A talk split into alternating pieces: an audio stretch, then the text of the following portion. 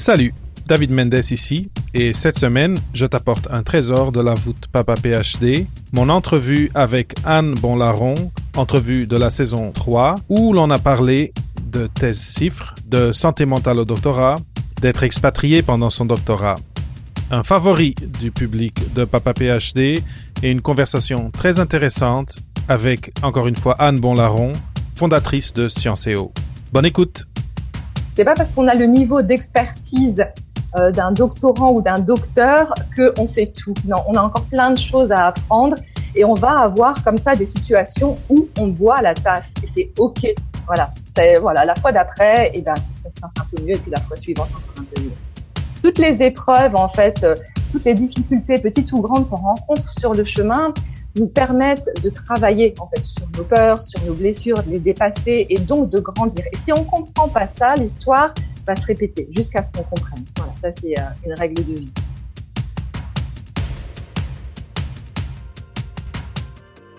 Bienvenue sur ce nouvel épisode de Papa PhD. Aujourd'hui, j'ai avec moi Anne Bonlaron. Anne a 25 années d'expérience au croisement de la recherche et de l'entreprise et une connaissance très fine de ce que ces deux mondes s'apportent. Elle a créé Scienceo il y a quatre ans. Scienceo accompagne les cadres et dirigeants dans la définition de leur stratégie et le développement de leurs compétences au travers de Learning Expedition, groupes de travail, événements sur mesure qui croisent expertise de chercheurs, expérience d'entreprise, partage de bonnes pratiques, travail collaboratif, découverte de lieux innovants. Bienvenue sur Papa PhD, Anne. Merci David, merci pour l'invitation. Mais merci à toi d'avoir euh, accepté de, passer euh, de passer ici au micro de Papa PhD et euh, de venir partager non seulement ton trajet, mais maintenant aussi parler un peu de ce, projet Scienceo qui, je pense, pourrait intéresser, en tout cas, à, une, partie de nos auditeurs.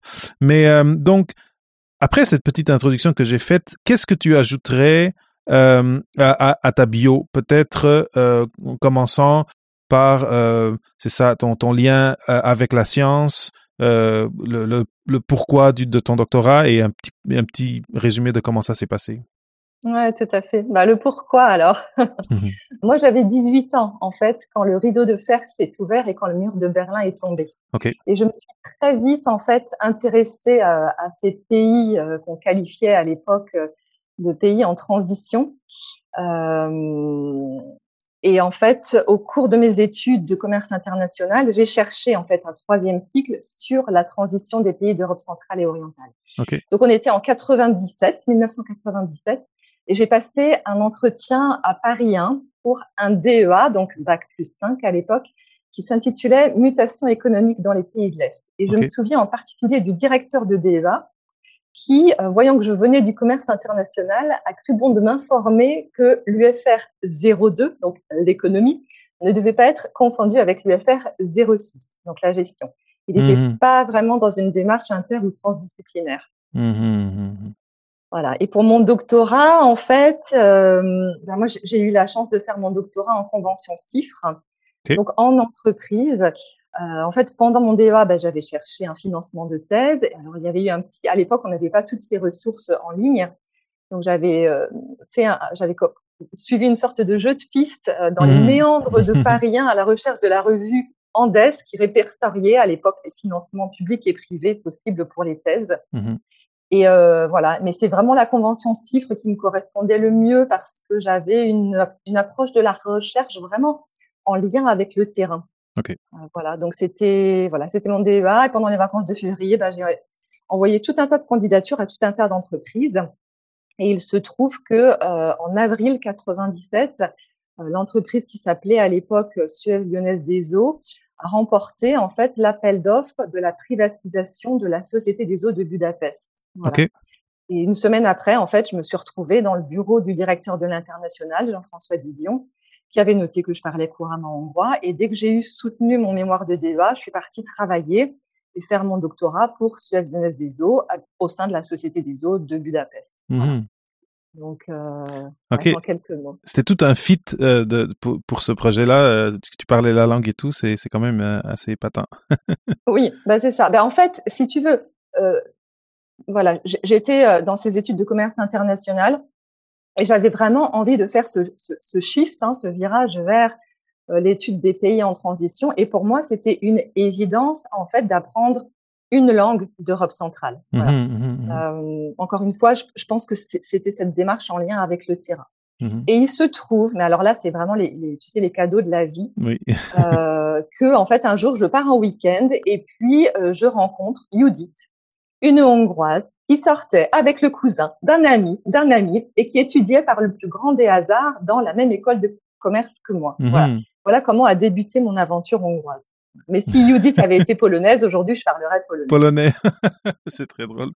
J'adore, j'adore. Très bien. Donc, donc là, ça, ça veut dire, tu es parti sur le terrain. Donc, comment s'est passé ta thèse? Comment ça se passe une, une thèse euh, cifre où tu, tu euh, es comme en, en, mission, dans le fond, euh, oui. dans un autre pays.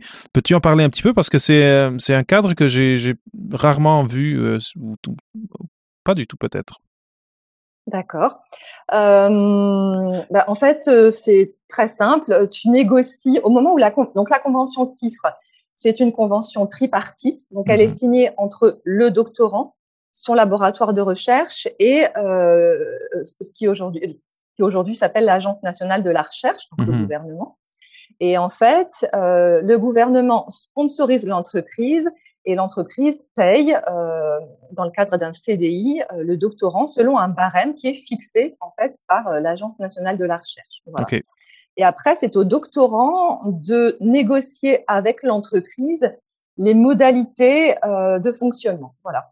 Donc moi, en l'occurrence, j'avais négocié de travailler quatre jours sur cinq dans l'entreprise, mmh. sachant qu'évidemment, les missions qui m'étaient confiées dans l'entreprise étaient en parfaite adéquation en fait avec le sujet de mon doctorat. Mmh, le, le, cadre s'était mis en place euh, euh, de manière très très logique, très évidente, très fluide. Et euh, donc je travaillais quatre jours sur cinq dans l'entreprise, mais en même temps euh, mes missions alimentaient mon travail de recherche. Okay. Et comme j'étais à l'étranger, comme j'étais à Budapest, en fait, j'avais négocié des périodes un peu longues pour rentrer en France, pour pas perdre le, lien en fait avec mon, labora mon, laboratoire de recherche à Paris. Mmh, mmh. Très bien. Et alors, bon, tu m'as dit, et là tu, viens de, donner un peu les dates, donc ça fait un, certain temps.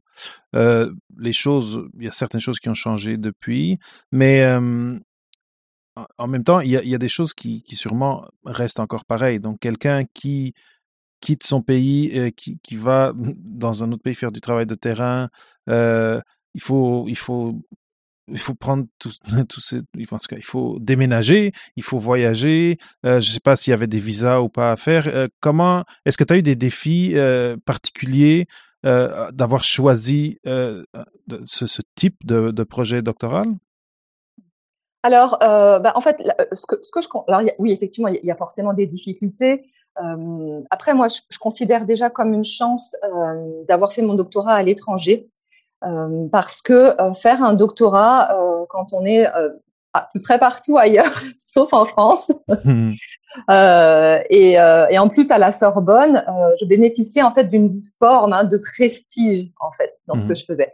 Et ça, on a, comme tu le sais, comme ça a sûrement déjà été dit, c'est pas du tout le cas en France. Et puis comme Agnès Jaoui d'ailleurs l'a très bien euh, montré dans On connaît la chanson. Voilà, en France, euh, le doctorat a une forme de dévalorisation. Mmh, mmh, Donc ça, c'était une chance. Après, si tu veux, dans la mesure où j'étais embauchée par l'entreprise, j'avais en fait euh, un statut d'expatrié. Okay. Donc tous mes petits soucis logistiques étaient pris en charge par ah, l'entreprise. Mon déménagement, bon, j'ai dû arriver là-bas et chercher mon logement, mais après mon loyer était pris en charge par l'entreprise. Enfin, j'étais plutôt euh, euh, enfin voilà, j'étais plutôt chanceuse en fait d'avoir ce cadre. Euh, voilà. Après, mmh. si tu veux, bah oui, enfin mettre les pieds. J'avais 25 ans en plus, mmh. j'étais toute jeune. Donc mettre les pieds dans la Société des eaux de Budapest euh, mmh. à 25 ans. Donc moi, j'étais euh, avec les top managers, si tu veux. J'étais au 14e étage de la tour de la Société des eaux de Budapest. Et, euh, et voilà, donc ça, c'était un challenge. Et puis, quand je suis... Donc j'étais en fait celle de l'équipe d'expatriés qui parlait hongrois. Donc on comptait vraiment sur moi pour collecter, rassembler, analyser tout un tas d'informations en hongrois. Et wow. voilà, mais la première réunion à laquelle mon chef m'a envoyé, Euh, donc il m'a dit tiens tu vas à cette réunion, c'est sur le contrat de privatisation. Voilà, donc j'y vais. Et là, alors déjà le contrat de privatisation, si tu veux, c'était un truc aussi épais qu'un annuaire téléphonique. Donc rien que ça, j'ai mis des semaines et des semaines à entre guillemets l'apprivoiser, me l'approprier. Ah et puis euh, la réunion tout en hongrois, si tu veux. Donc moi je parlais couramment hongrois, mais en arrivant, j'avais pas encore le vocabulaire technique, en fait, mhm. donc un vocabulaire vraiment d'ingénieur lié au domaine de l'eau. Donc bref, j'ai bu la tasse et voilà. Et puis la réunion suivante, c'était déjà un peu moins affreux. Mhm. En sortant de la réunion, évidemment, je croise mon chef qui voit ma tête, qui se met à rigoler parce qu'il savait exactement ce qu'il faisait en m'envoyant dans cette réunion. Bon, voilà. Bref, et au moins maintenant, je sais que je peux boire la tasse et que pour autant, je ne vais pas me noyer. Mhm. Et ça, je trouve que pour tous les jeunes qui entrent sur le marché du travail aujourd'hui, c'est pas parce qu'on a le niveau d'expertise euh, d'un doctorant ou d'un docteur que on sait tout. Non, on a encore plein de choses à apprendre et on va avoir comme ça des situations où on boit la tasse et c'est mm. ok. Voilà, c'est mm. voilà la fois d'après et eh ben ça, se passe un peu mieux et puis la fois suivante encore un peu mieux. Toutes les épreuves en fait, euh, toutes les difficultés petites ou grandes qu'on rencontre sur le chemin, nous permettent de travailler en fait sur nos peurs, sur nos blessures, de les dépasser et donc de grandir. Et si on comprend pas ça, l'histoire va se répéter jusqu'à ce qu'on comprenne. Mmh ça, c'est mmh euh, une règle de vie. Mais ce que je trouve génial là-dedans, c'est, euh, encore une fois par rapport à une thèse, euh, une thèse cifre, c'est que c'est de parce qu'aujourd'hui, beaucoup des conversations que j'ai sont autour du fait qu'il y a une espèce de, de, de, barrière hermétique entre les docteurs et les, les employeurs hors universitaire. Et le fait d'être, de faire un doctorat en CIF, ben, on est plongé et, euh, et on boit des tasses même euh, dans dans la culture, dans dans des réunions avec du, du euh, high management comme tu disais. Et moi je trouve ça génial. Maintenant bien sûr le nombre de tests CIF est limité. Apparemment ça l'idée c'est de, de, de le faire augmenter, mais mais je trouve que si vous écoutez euh, notre conversation et que votre, vos intérêts en, en, termes, disons, académiques s'aligneraient avec quelque chose en entreprise, mais aller pour une thèse cifre, certainement. Je, je, je, trouve ça, je trouve ça génial, même si tu as dû être un peu stressé ou beaucoup stressé. Euh, c'est des opportunités d'apprentissage euh, sans, sans hors pair, disons, je dirais. Oui, oui, comme les stages en entreprise, en fait. Il faut mmh juste, voilà, mettre les pieds dedans et puis, euh, on apprend au fil de l'eau, bien sûr. Mmh et donc, alors, tu as fait ton terrain, j'imagine qu'à un moment donné, tu avais des objectifs que, que tu as remplis. Comment ça s'est passé euh, plus euh, le... au fait, au fait oui, j'allais aller direct à la fin de la thèse, mais j'ai une autre question qui est vivre à Budapest, donc dans une nouvelle culture. Bon, tu avais déjà la langue, ça aidait déjà beaucoup. C'était comment déménager sa vie, pas juste le, côté logistique que tu nous as, tu nous as dit qui, qui était pris euh, en charge par l'entreprise et c'était génial, mais le côté bon, mais là je suis dans un autre pays, ma, ma, ma famille, mon groupe d'amis, ben, ils sont restés euh, en France. Comment est-ce qu'on garde un espèce d'équilibre intérieur et, psychologique, je dirais, euh, dans une situation comme ça? mais moi, j'ai adoré cette expérience en fait ça mmh. m'a apporté une liberté incroyable et en premier lieu la liberté de me réinventer. Voilà. Mmh. Parce que ça avait beau être euh, la Hongrie un pays d'Europe, euh, c'était quand même l'Europe centrale. Il y avait eu toutes ces années avec avec un mur au milieu. Mmh. euh, voilà, donc je me suis trouvée forcément confrontée à des gens qui agissaient et réagissaient totalement différemment de moi. Voilà. Mmh. Mais sur des trucs, mais même mais des toutes petites choses, ou alors des trucs vraiment basiques. Voilà, un exemple. En France, on a la culture du ça va. Voilà. tous les matins, tu croises tes collègues ou, tes amis. Ça va, ça va, en fait. Voilà. Mmh, mmh, et, ça va forcément, parce que si ça va pas, ça va pas plaire en face. Et après, on va pas te redemander si ça va, en fait. Oui. c'est la culture du ça va. Voilà. Il faut rassurer l'autre en disant ça va. Voilà. En Hongrie, c'est le contraire, en fait. Si ça va, c'est que tu caches un magot sous ton lit, ou alors que tu as gagné au loto, ou voilà, il y a quelque chose de louche. Voilà. En Hongrie, non, ça va pas, ça va pas, forcément. Tu dois payer des impôts, euh, tu as cassé ta voiture, ou alors elle démarre pas, euh, t'as, t'as ton, arrière-grand-mère qui est malade. Mhm. Non, en Hongrie, non, ça va pas. Voilà. Mhm, mhm, c'est- mhm. Donc rien que ça, si tu veux, pour commencer ta journée, bon bah pouf, voilà. Alors finalement, tu rentres chez toi et tu te dis bon, moi en vrai, ça va ou ça va pas? Et pof, t'as as, fait une remise en question majeure, en fait, en partant de toutes petites choses, d'un tout petit détail de ton quotidien. Voilà. Mhm. Donc tu te réinventes à tous les niveaux. Et ça, c'est hyper riche. Enfin, sur Mhm. euh, au niveau de l'introspection, en fait, c'est ben qui je suis, en fait. Et puis quand tu vas vivre comme ça un certain temps à l'étranger, une des questions aussi, c'est euh, ben, je suis française ou je suis hongroise? Et quelle part de Mhm. moi est française et quelle part de moi est hongroise, en fait. Voilà. Et donc tu te poses toutes ces questions-là, mais à la fin, bon sang, qu'est-ce que tu as appris sur toi? Mhm, oui. Euh, Tu te connais beaucoup mieux, forcément. Oui. Et puis les rencontres, elles se font, euh, je dirais naturellement. Voilà. Enfin moi, j'ai- rencontré. Enfin à chaque fois, la vie m'a apporté des rencontres, des personnes qui m'ont permis de, de, de voilà, de, de, de me construire, d'avancer, de de- d'ouvrir. Il y a un moment, j'avais un groupe d'amis, on partait randonner tous les week-ends. Ils avaient un lien à la nature qui était euh, que j'avais jamais eu en fait en grandissant en région parisienne, en France.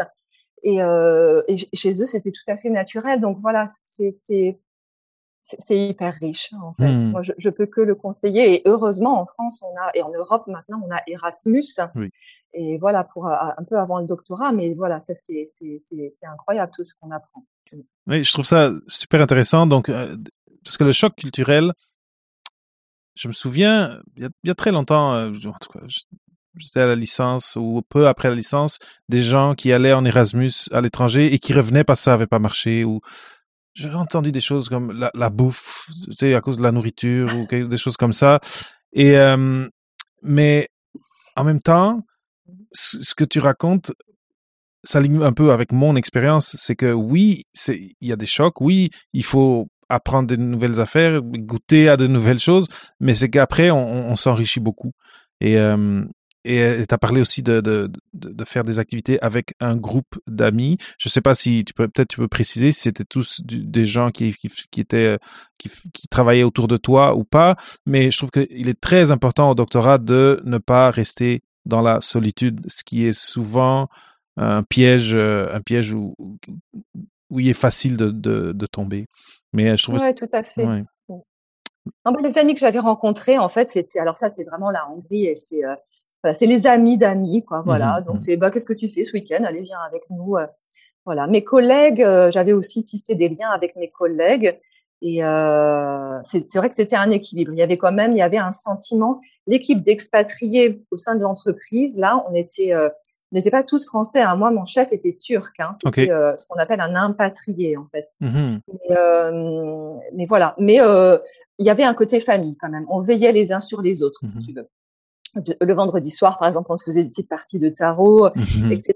Donc, euh, il y, y avait ça. Mais moi, j'avais aussi vraiment des amis euh, hongrois et hongroises, et ça, c'était hyper important. Les chocs culturels, c'est évidemment, c'est le quotidien. C'est-à-dire que moi, quand j'ai commencé à bosser en Hongrie, euh, si tu veux, donc je suis arrivée avec mon petit esprit français, euh, avec euh, tu fais une dissertation, alors c'est thèse, antithèse, synthèse. Voilà. Mhm. Alors, en Hongrie, tu poses une question à un Hongrois euh, pour le boulot, il va te répondre. Alors, c'est pareil, tu vas avoir des réponses à tout, mais euh, ça va faire, euh, je sais pas, mais 50 pages, quoi. Et puis, tu vas même avoir les dernières prévisions météorologiques. Mais alors, la réponse à ta question, il va falloir continuer à la chercher. Voilà. C'est, c'est, il n'y a pas du tout cet esprit synthétique qu'on cultive en Mhm. France. Et Mhm. il faut accepter ça.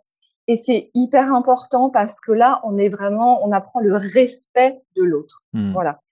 Et l'autre fonctionne pas comme moi et c'est OK, en fait. C'est pas grave s'il n'a pas l'esprit synthétique. Je respecte ça. Il a d'autres qualités.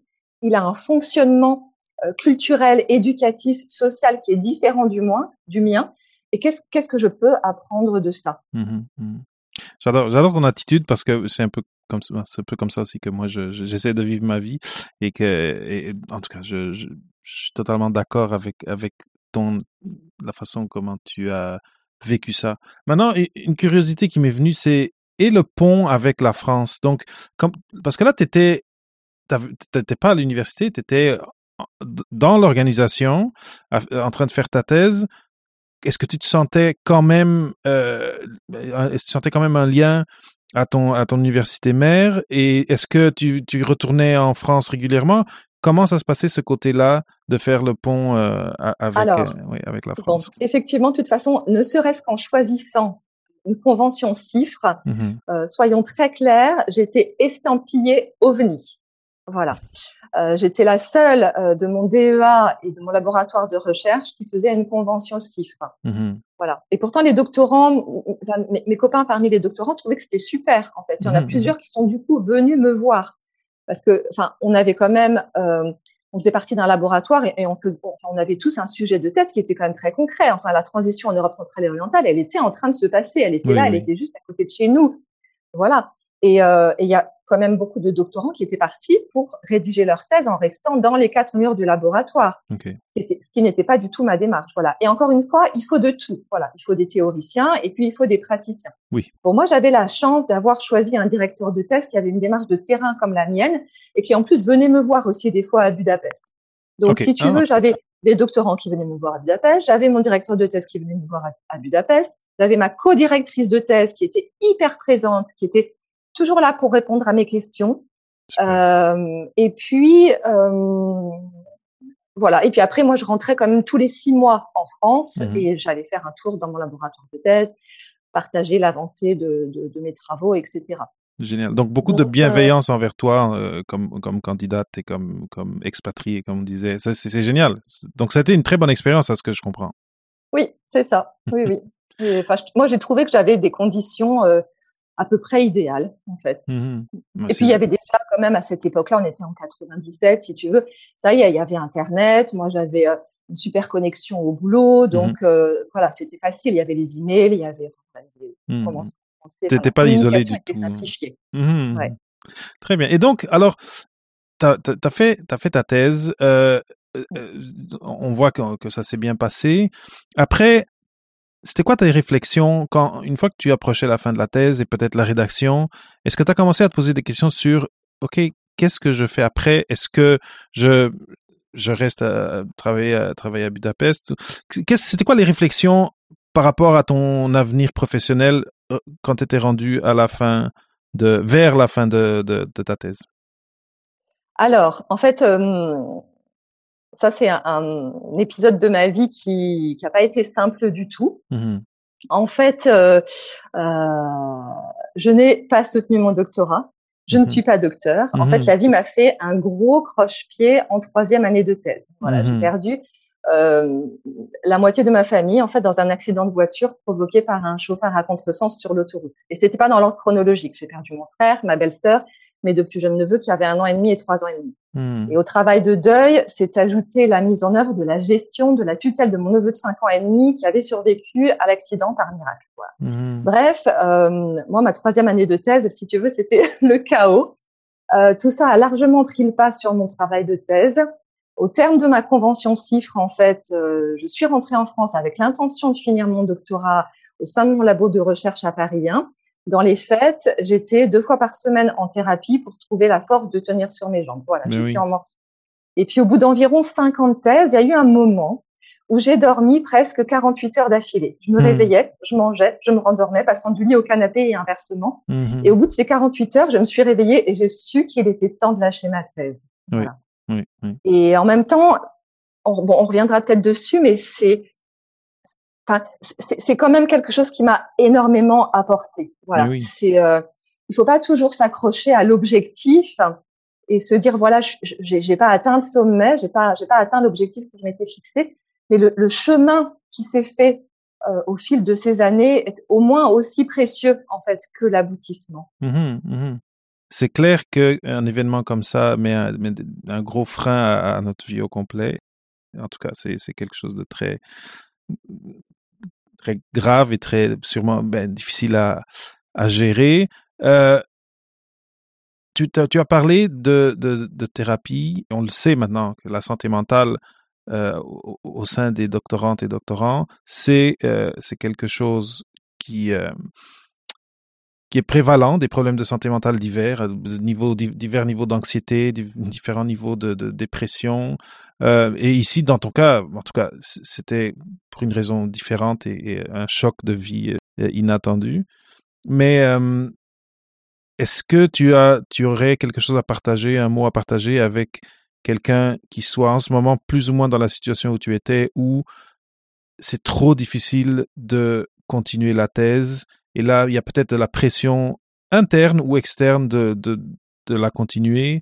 Euh, tu, l'as déjà un peu mentionné de par ce que, ce que comment tu as géré ça, mais est-ce que tu aurais des mots encore un petit peu euh, peut-être d'inspiration ou de, ou de comment dire ça d'appui, de support ou de soutien à quelqu'un qui, qui, passe par là en ce moment, de leur dire de, de, de prendre une respiration et oui, tout à fait. Mais dans la foulée, en fait, de ce que j'étais en train de partager, alors il y a une chercheuse à Nantes, Delphine Sorier, que j'aime beaucoup. Mm-hmm. Et Delphine a dit euh, cette très belle phrase que j'oublierai jamais. Elle a dit la rencontre entre le chercheur et son objet de recherche n'est jamais fortuite. Voilà. Mm-hmm. Et moi, mon sujet de doctorat, c'était, je cite, hein, ça demande toujours un petit moment de concentration, mais bon, je travaillais sur l'impact des investissements directs étrangers sur la restructuration des entreprises hongroises. Voilà. Mhm. Et je démontrais que les investissements directs étrangers permettaient des restructurations plus rapides et plus en profondeur, plus abouties. Mhm. Et ce principe, en fait, n'a eu de cesse de me guider. Euh, C'était par exemple une évidence pour moi de bénéficier d'un apport entre guillemets étranger dans ma propre restructuration quand elle s'est imposée à moi. Autrement dit, de me faire accompagner par une thérapeute pour aller plus vite dans mon travail de mmh deuil mmh mmh et plus loin dans les remises en question nécessaires à une vie plus épanouie. Voilà. Donc, si je devais donner un conseil, c'est qu'il y a des gens extraordinaires sur cette terre qui vous font gagner un temps précieux et vous emmènent là où vous ne seriez jamais parvenu tout seul. Donc, ces gens-là, il ne faut pas s'en priver. Oui, je suis totalement d'accord et, et souvent, il y a des tabous hein, autour de, la santé mentale et euh, moi-même à la fin de mon doctorat, j'ai eu la chance que l'université où j'étais offrait des services, même s'ils n'étaient pas, disons, euh, conçus pour les doctorantes et doctorants, mais pour les étudiants en général, ça m'a beaucoup aidé à, des moments un peu difficiles de la fin de mon doctorat. Et, euh, et je trouve que il faut donner la priorité à sa santé mentale et que rien ne vaut euh, rien ne vaut euh, sa santé mentale, même pas un, papier euh, qui dit qu'on a un degré quelconque. et en tout cas, je voulais juste repasser là-dessus parce que je trouve que c'est vraiment important. Et, et... et... puis moi, je, je, me permets vraiment de le souligner, il y a des thérapeutes extraordinaires. Voilà. je le dis parce que quelquefois, dans les films ou, ou etc., on caricature un peu les thérapeutes et comme des gens euh, finalement pas toujours très compétents. Mhm. Voilà. Moi, j'ai à, Budapest, quand c'est arrivé euh, l'accident, euh, j'ai eu une thérapeute hongroise, mhm. francophone mais hongroise, Jouja, qui m'a vraiment tenu la main dans les ténèbres où j'étais plongée. Mhm. Après l'accident de mon frère et, et de sa famille. Jouja, elle savait vraiment poser immanquablement la bonne question. Elle savait mettre le doigt là où la prise de conscience devait se faire. Et c'est elle qui m'a appris, grâce à la technique du psychodrame, à identifier et à débloquer des issues de secours. Et ça, quand tu es docteur ou, doctorant, c'est hyper précieux en fait, mhm. et même dans la vie en général en fait. Se dire que il y a toujours des issues de secours en mhm. fait. Donc Jouja, je décris mhm. petite, brune, une voix extrêmement douce, un regard empreint d'empathie de bienveillance et d'humanité capable de regarder la vie et son cortège de peur et de douleur en face. Mhm. Voilà. Et une fois que tu as connu ça dans ta vie, eh ben, je peux te dire que tu te fais accompagner par les bonnes personnes. Mhm. Après, moi, j'ai eu aussi, euh, alors ça, c'est le travail thérapeutique, euh, je dirais, euh, sur le plan intellectuel et émotionnel, bien mhm. sûr. Après, moi, petit à petit, en travaillant, en faisant ce travail euh, psychothérapeutique ou psychanalytique, euh, c'est devenu une évidence pour moi que le corps aussi, que l'intelligence corporelle avait un rôle à jouer. Donc en fait, au bout de deux ans euh, d'analyse, j'ai commencé à faire du yoga. Mmh Et ma professeure de yoga, Martine, m'a permis en fait de renouer avec le corps avec le souffle et m'a fait découvrir ce qu'on appelle les corps subtils. Voilà. Mmh et c'est vraiment grâce à elle que j'ai réussi, par exemple, à arrêter les pharyngites à répétition parce mmh. qu'elle m'a fait prendre conscience qu'étant née avec le cordon ombilical autour du cou, dès que j'étais confrontée à un stress significatif, ben, ça se nouait autour de ma gorge. Voilà. Mmh. Mon corps revenait au premier grand stress connu et le matérialiser à cet endroit-là. Donc après l'accident de mon frère, ça n'a pas raté. Je me suis retrouvée avec deux énormes ganglions dans la gorge. Mmh. C'est vraiment nécessaire de mettre de la lumière, de la conscience sur la souffrance pour qu'elle cesse de se répéter. Voilà.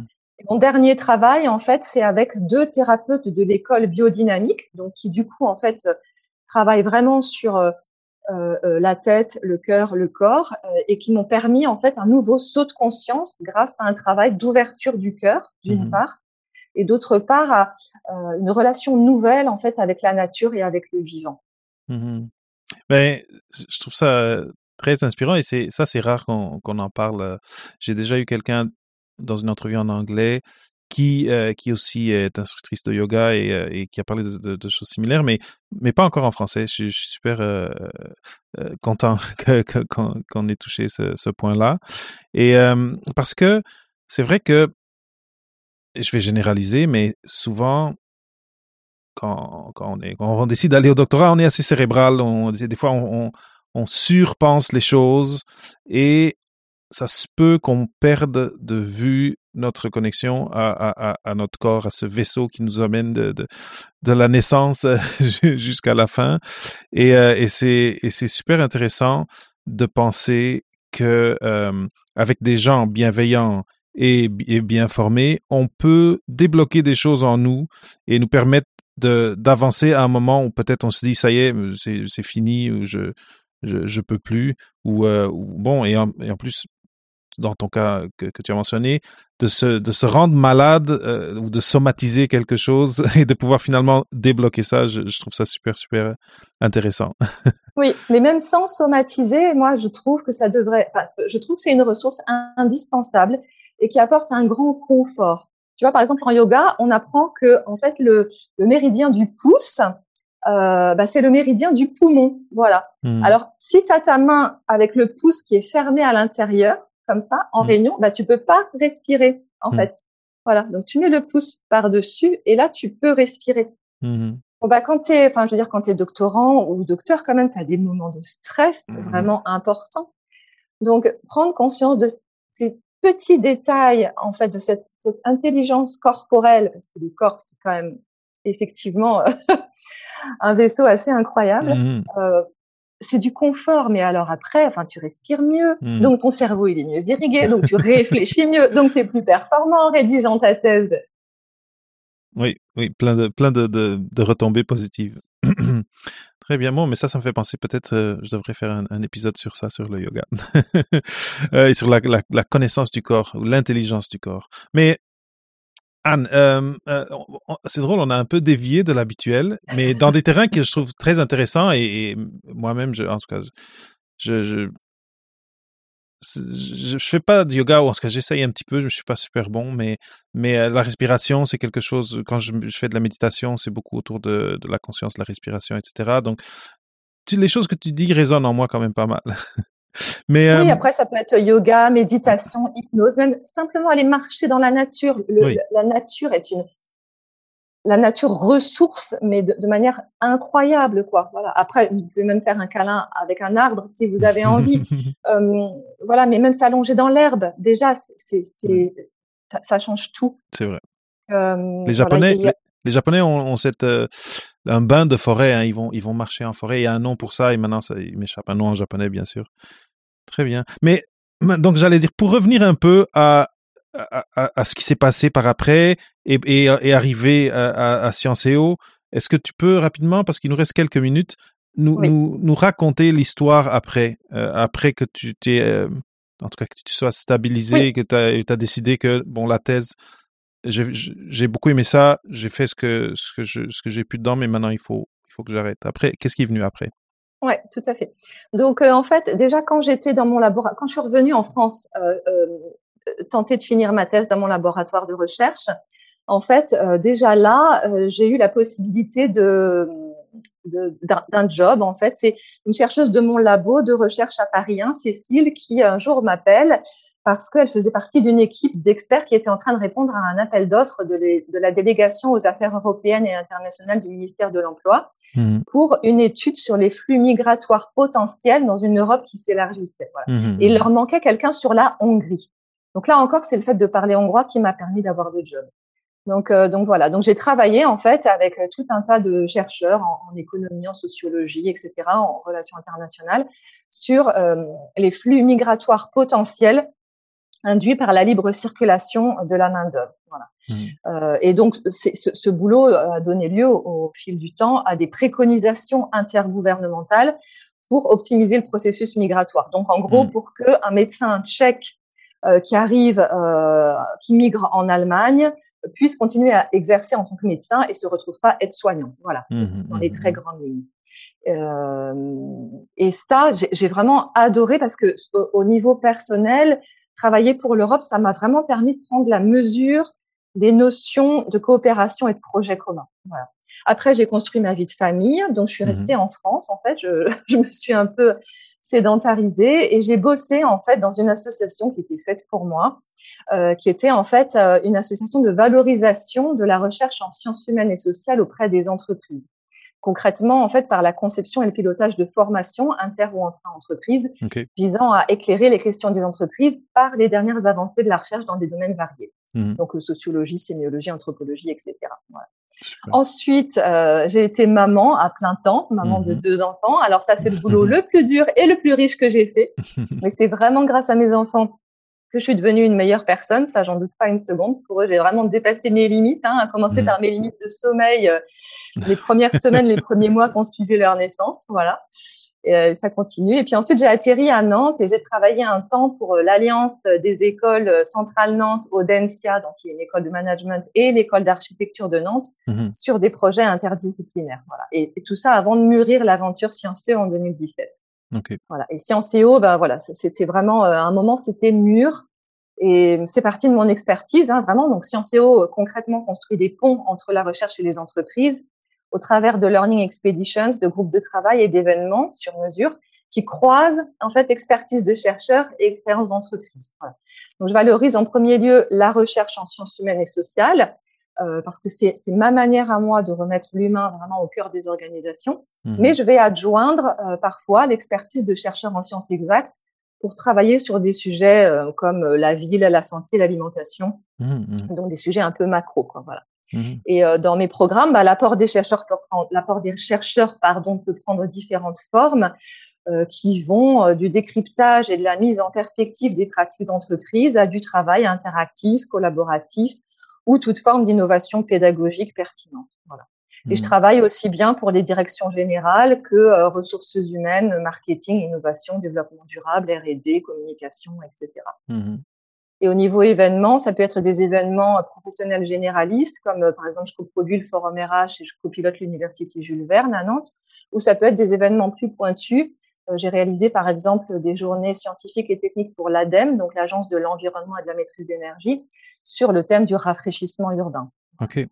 Et euh, cette décision d'entreprendre, oui, c'est vraiment le, fruit d'une prise de conscience. Euh, j'ai pris conscience en fait que, que notre monde est en train de changer et qu'il s'agit d'une mutation majeure, de, mhm. de l'émergence d'un nouveau paradigme, d'un nouveau modèle de société. Et ce nouveau paradigme représente un défi considérable pour les hommes et les organisations. D'où un sacré bazar aujourd'hui dans les organisations. Enfin, moi, j'ai jamais vu, enfin, voilà, ça, ça fait 25 ans que je bosse, j'ai jamais vu autant de d'appréhension, d'incompréhension, de conflits, de confusion dans les organisations. Donc, bref, euh, je fais pas seulement des ponts entre la recherche et les entreprises, j'essaye aussi d'accompagner l'émergence euh, du monde de demain. Voilà. Mm-hmm. Et en gros, ce qui me fait lever le matin, c'est de repérer justement les entreprises pionnières, les pratiques les plus innovantes, mais euh, et, et, a, et, a, un impact positif, comme euh, voilà, les dernières avancées de la recherche que je qualifie d'utile pour vraiment stimuler l'envie, le, l'enthousiasme des, des, managers que j'accompagne, mmh leur donner vraiment envie d'inventer l'entreprise de demain et de se réinventer pour ça, hein, parce qu'il y a des sacrés changements de posture qui sont nécessaires. Mais euh, je vous invite euh, à, à, jeter un petit œil au, au blog de Scienceo où je rassemble en fait des initiatives qui qui mettent de bonne humeur en fait, qui mettent mhm. du bon au cœur. Euh, d'ailleurs, ben, partage l'URL si tu peux et euh, je, le, mettrai aussi dans les notes d'épisode. Mais vas-y, partage le, tu peux partager l'URL du blog. Donc c'est www.scienceo, donc qui s'écrit S C I E N C E O.fr. Très bien. Et mais là, ça me donne envie de te poser une question. et c'est une question que on se pose souvent entre quand on parle de, docteur et, docteur et emploi. Est-ce que cette euh, entreprise du futur, est-ce qu'elle a besoin des docteurs? Ah oui, oui, oui, oui. oui, alors euh, oui, oui, oui, oui, bien sûr. Elle a mais énormément besoin des docteurs, énormément. En fait, ne serait-ce que pour la diversité euh, qu'ils vont apporter à l'entreprise. Et mmh. heureusement que les docteurs sont pas comme les autres, euh, comme tous les autres. Heureusement qu'ils sont pas formatés comme comme le manager lambda de l'entreprise. Voilà. Mhm. Et évidemment, enfin pour moi, un docteur, quand j'avais commencé ma thèse, j'avais un de mes collègues au labo qui m'avait dit la recherche, en fait, c'est un mélange de créativité et de rigueur. Et cette créativité et cette rigueur, mais cette créativité en particulier, on en a besoin aujourd'hui. On en a grandement besoin mhm. parce qu'on a un monde à réinventer. Franchement, voilà, il y a tellement de dysfonctionnements, tellement de, de, de choses à faire évoluer euh, oui, oui, oui, absolument. Ah bah oui, oui, oui. Mais parce que ça, en fait, mais alors il faut savoir. Et alors on a ça, et puis en plus, euh, il y, a la recherche, et puis il y a la recherche interdisciplinaire.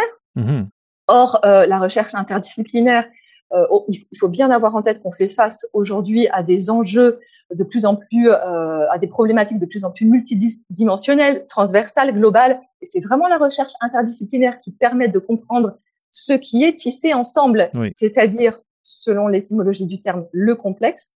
Et puis, on est aussi, il faut pas l'oublier, dans une société de l'information et de la communication, avec des niveaux de désinformation, des fake news à mhm. tout bout de champ.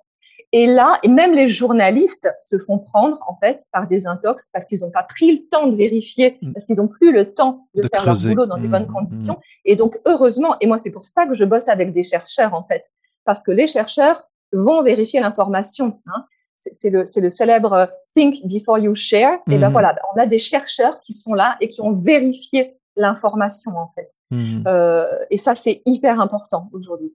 Euh, et dernière chose, euh, les, les, chercheurs, ils ont, de, de par le, le, le, format même de la recherche, euh, une capacité euh, à, à, faire un travail de veille et d'intelligence économique de bien meilleure qualité que n'importe quel manager. Mmh, mmh, mmh, voilà, il faut garder ça en tête. Et, et, et, ils vont vérifier tout ce qu'ils vérifient.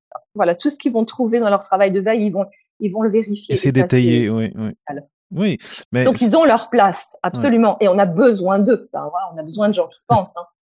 J'aime beaucoup, j'aime beaucoup que tu aies mentionné le mot créativité parce que euh, souvent j'ai l'impression que euh, l'idée qu'on se fait d'un docteur ou d'une docteur, quand on n'est pas passé par l'expérience, c'est quelqu'un d'assez gris qui pense à juste une chose et qui euh, pourrait euh, vieillir juste pas penser à ça et il faut c'est vrai que penser avec avec une créativité une créativité à propos de comment présenter des données une créativité même dans la recherche comme tu disais de la veille euh, d'aller trouver de l'information c'est quelque chose que après ces années qu'on passe à, travailler dans un doctorat on a beaucoup on a beaucoup renforcé disons ce muscle là mais euh, Là, là, on arrive vraiment à, à, la fin de notre entrevue et euh, encore, j'aimerais un peu rester sur cette, cette question de, de qu'est-ce que l'avenir nous réserve. Et euh, je, je pense, moi, j'aime en tout cas ce que, ce que tu présentes comme, comme possibilité, mais tu as mentionné que les, les entreprises, c'est des structures qui, euh, qui ont une, une, culture qui vient, euh, qui, qui est assez rigide dans certains cas et que c'est difficile d'amener des changements. Est-ce qu'il, est-ce que toi, dans ton expérience, est-ce que tu vois ces changements arriver euh, et est-ce que les, les, les docteurs, les, les, ça, les auditeurs peuvent sentir un peu d'espoir que quand, dans les prochains 5 à 10 ans, leur possibilité d'être en entrevue d'emploi, de dire j'ai un doctorat et de ne pas se faire regarder de côté va augmenter, va, va aller en augmentant Alors bon, en France, c'est vrai que c'est un gros sujet. Pour moi, c'est évidemment, c'est en train de d'évoluer. Mmh et vraiment, enfin, quand vous avez besoin d'une bouffée d'oxygène, allez sur le blog de Scienceo, ça va, ça va vous aider. Et euh, oui, bien sûr, heureusement, ça s'ouvre. euh, parce qu'il y a, y a tout le tout le bazar que je décrivais dans les mhm. organisations aujourd'hui. Voilà. Et euh, et en même temps, c'est une période de changement qui est pleine de promesses. Il y a un monde nouveau qui est en train de naître. Alors c'est long un accouchement. Hein. Là on est entre les deux, c'est vraiment inconfortable. C'est pas mettre assis entre deux chaises, c'est pas confortable du tout. Voilà. Mais en même temps, ça donne énormément de liberté parce que de toute façon, on a atteint un tel niveau d'incertitude euh, et de complexité que, en fait, euh, les doctorants aujourd'hui, ils ont plus besoin d'essayer de se conformer à ce qu'une entreprise attendrait d'eux. Mhm. Non, parce que l'entreprise elle-même aujourd'hui, elle ne sait plus où elle en est. Soyons mhm, très mhm, clairs, d'accord? Alors là, avec la crise sanitaire, je peux vous dire toutes les, tous les interviews que j'ai fait avec des managers, avec des dirigeants, ils sont paumés, d'accord? Et les chercheurs, ils ont cette qualité première qui est de savoir chercher, d'être des têtes chercheuses. Voilà. Donc pour eux, il y aura jamais d'impasse. Ils continueront à chercher, à chercher jusqu'à ce qu'ils trouvent en fait une issue. Mmh voilà. Mmh. Et ça, mais c'est de, c'est exactement ce dont les entreprises ont besoin en fait de gens qui ne baissent pas les bras, mais qui qui savent continuer à chercher et à identifier en fait des pistes d'action. Mmh voilà. Donc, euh, mais en même temps, voilà. Du coup, comme les, les doctorants arrivent dans des entreprises, dans des organisations qui savent plus du tout où elles en sont, hein, même s'il y a des processus encore rigides euh, qui les voilà. Et, et c'est bien parce que si, si, sinon ce serait vraiment le chaos. Hein, donc il faut pas non plus euh, trop euh, voilà. Il y a des processus qui ne fonctionnent plus, qui sont trop rigides, qu'on peut critiquer, mais ils ont au moins le mérite d'être là. Et mais les docteurs vont les, les docteurs vont arriver et euh, du coup, il peut, enfin, aujourd'hui, franchement, la seule question à vous poser, c'est quel monde est-ce que vous voulez voir émerger? Mmh Et à mmh partir de là, vous trouverez au milieu de la contrainte, vous, vous saurez faire naître la liberté, en fait. Ça, mmh c'est ça, c'est Cynthia Fleury qui dit ça, qui est extraordinaire. Voilà. Au milieu des contraintes, apprenez à faire naître la liberté. Donc, même si vous rentrez dans une entreprise qui a des processus rigides, qui dysfonctionnent, etc., trouvez, en tant que chercheur, vous, trouverez, j'en suis certaine, le moyen de faire émerger le monde que vous voulez voir émerger, de n'importe quelle manière, en fait. Mmh. Des petites initiatives, des grandes initiatives, mais vous allez trouver, en fait. Il, il faut juste utiliser votre merveilleuse imagination et créativité de chercheur. Et oui, prendre le dessus sur les obstacles, sur les barrières, sur vos peurs et construire à votre échelle le monde dans lequel vous avez envie de vivre. Voilà. Alors sur le chemin, oui, vous rencontrerez peut-être l'échec, le découragement, la déception, mais vous vous relèverez d'abord. C'est ça, la vie, en fait. Et mais juste, vous vous relèverez. Voilà. Quand vous avez appris à marcher, c'est pareil. Mmh. Vous êtes cassé la figure un nombre de fois incalculable. Aujourd'hui, vous savez marcher. Voilà. Et là, c'est exactement pareil. Voilà. Vous rencontrerez peut-être euh, des obstacles, euh, mais vous vous relèverez parce que vous savez où vous voulez aller et pourquoi. Voilà. Et ça, c'est quand même, c'est une très grande liberté. C'est un peu euh, do what you want, quoi. Faites ce que vous voulez. Parce que de toute façon, aujourd'hui, il y a tout à réinventer. Voilà. regarde, Anne, j'ai envie de terminer sur ça parce que c'est très puissant et je trouve que ça, ça, c'est un très très beau message. Juste une petite note encore par rapport à la santé mentale. Il y a des moments où pour se relever, on a besoin de d'un, parent qui nous prend la main et qui nous aide à nous, à nous lever.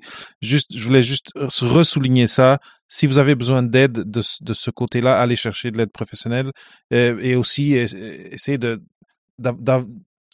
décorer votre vie de gens, de, de, parsemer dans votre vie des gens bienveillants qui peuvent aussi euh, être là avant que vous n'ayez de l'aide professionnelle, mais allez chercher de l'aide. C'est votre santé mentale doit être toujours, toujours en premier. Anne, quel plaisir parler avec toi. On est allé à, des places où je m'attendais pas du tout, euh, et, et, qui, en tout cas, dont j'ai aimé euh, discuter. Je pense que maintenant la seule chose, la seule chose que j'aimerais te demander, c'est si les gens ont été interpellés, ils, aimeraient savoir plus un peu sur euh, Scienceo. Tu as déjà partagé l'URL euh, de, de, de Scienceo, euh, mais eh, comment est-ce qu'ils peuvent te joindre? Est-ce qu'il y a d'autres plateformes où ils peuvent euh, essayer d'aller te poser quelques questions ou juste dire euh, merci, euh, j'ai vécu quelque chose de similaire, etc. Oui, bah, je suis sur LinkedIn, tout mmh. simplement. simplement LinkedIn. Donc Anne Bonlaron. Parfait. Ben, alors ce que je vais faire, c'est que je, je mettrai aussi ton lien, ton URL LinkedIn dans les notes d'épisode. Anne, euh, merci énormément. Euh, cette conversation m'a beaucoup surpris euh, et, et, et j'aime beaucoup l'énergie que tu transmets et je suis super content que Keva m'ait pointé vers toi pour qu'on parle au micro de Papa PhD. Bah, c'était un plaisir, David. Merci beaucoup de, de cette opportunité. Ce podcast est une passion pour moi qui m'accompagne depuis 2019.